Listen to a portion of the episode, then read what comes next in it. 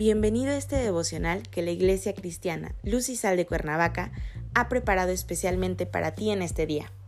Te animo a que tomes tu Biblia, una libreta y una hoja, pero sobre todo que dispongas tu corazón para escuchar la palabra que Dios tiene preparada para ti. ¿Listo? Vamos a comenzar.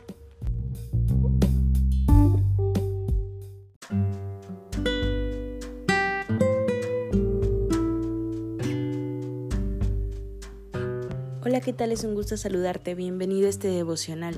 Nuestro tema de hoy es La viuda de Sarepta. Hoy te voy a pedir que tomes tu Biblia y me acompañes a Primera de Reyes 17, versículos del 1 al 6. La palabra del Señor dice: Entonces Elía Tisbita, que era de los moradores de Galaad, dijo a Acá: Vive Jehová Dios de Israel, en cuya presencia estoy que no habrá lluvia ni rocío en estos años, sino por mi palabra. Y vino a él palabra de Jehová diciendo, Apártate de aquí, y vuélvete al oriente, y escóndete en el arroyo de Kerit, que está frente al Jordán. Beberás del arroyo, y yo he mandado a los cuervos que te den allí de comer. Y él fue e hizo conforme a la palabra de Jehová, pues se fue y vivió junto al arroyo de Kerit, que está frente al Jordán. Y los cuervos le traían pan y carne por la mañana, y pan y carne por la tarde, y bebía del arroyo. Sin embargo, las circunstancias un día se modificaron, porque el arroyo se secó. Entonces el Señor mandó a Elías a una cierta ciudad, llamada Sarepta, y le ordenó que se quedara viviendo allí, ya que una viuda le daría comida. Después que llegó a las puertas de la ciudad, Elías encontró a la viuda y le pidió agua y pan. Prácticamente no tenía ningún alimento en la despensa de su casa. Apenas tenía un poco de harina y un poco de aceite. Tú conoces esta historia, sabrás que esta viuda vivía con su hijo, y lo que pensaban era comer su último alimento y dejarse morir. Sin embargo, a pesar de que ella y su hijo estaban casi muriendo de hambre, obedeció e hizo lo que Elías le había pedido. Y he aquí el primer punto. Ella fue obediente al mandamiento de Dios a través de Elías.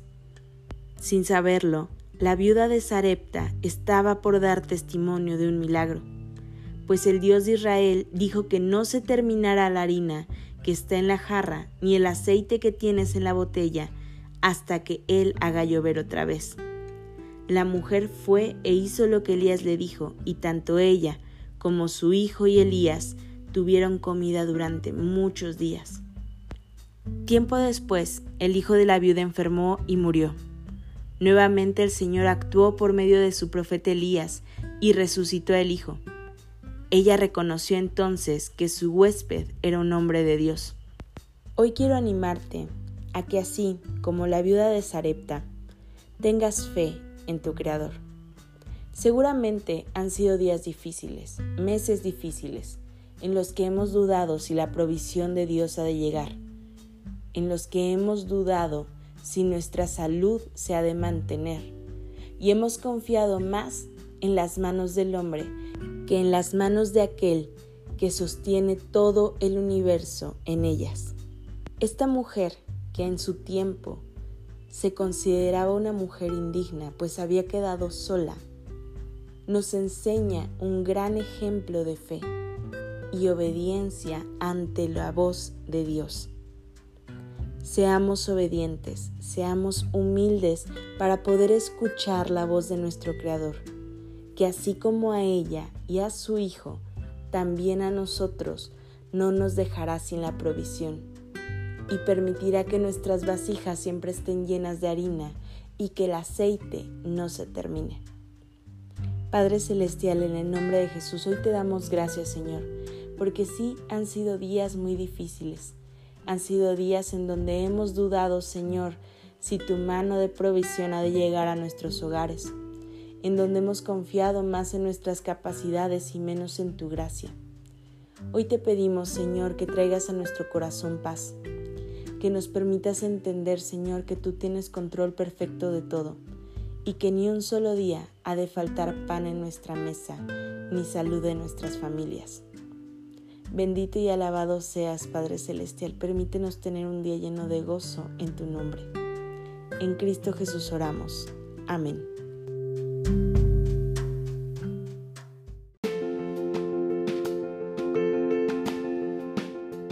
Ha sido un placer compartir la palabra contigo el día de hoy. No te olvides que toda la semana tenemos grupos de conexión y que los martes se transmite el martes casual a través de Facebook Live. Nos escuchamos aquí el día de mañana para seguir con nuestra serie Indignos. Que Dios te bendiga.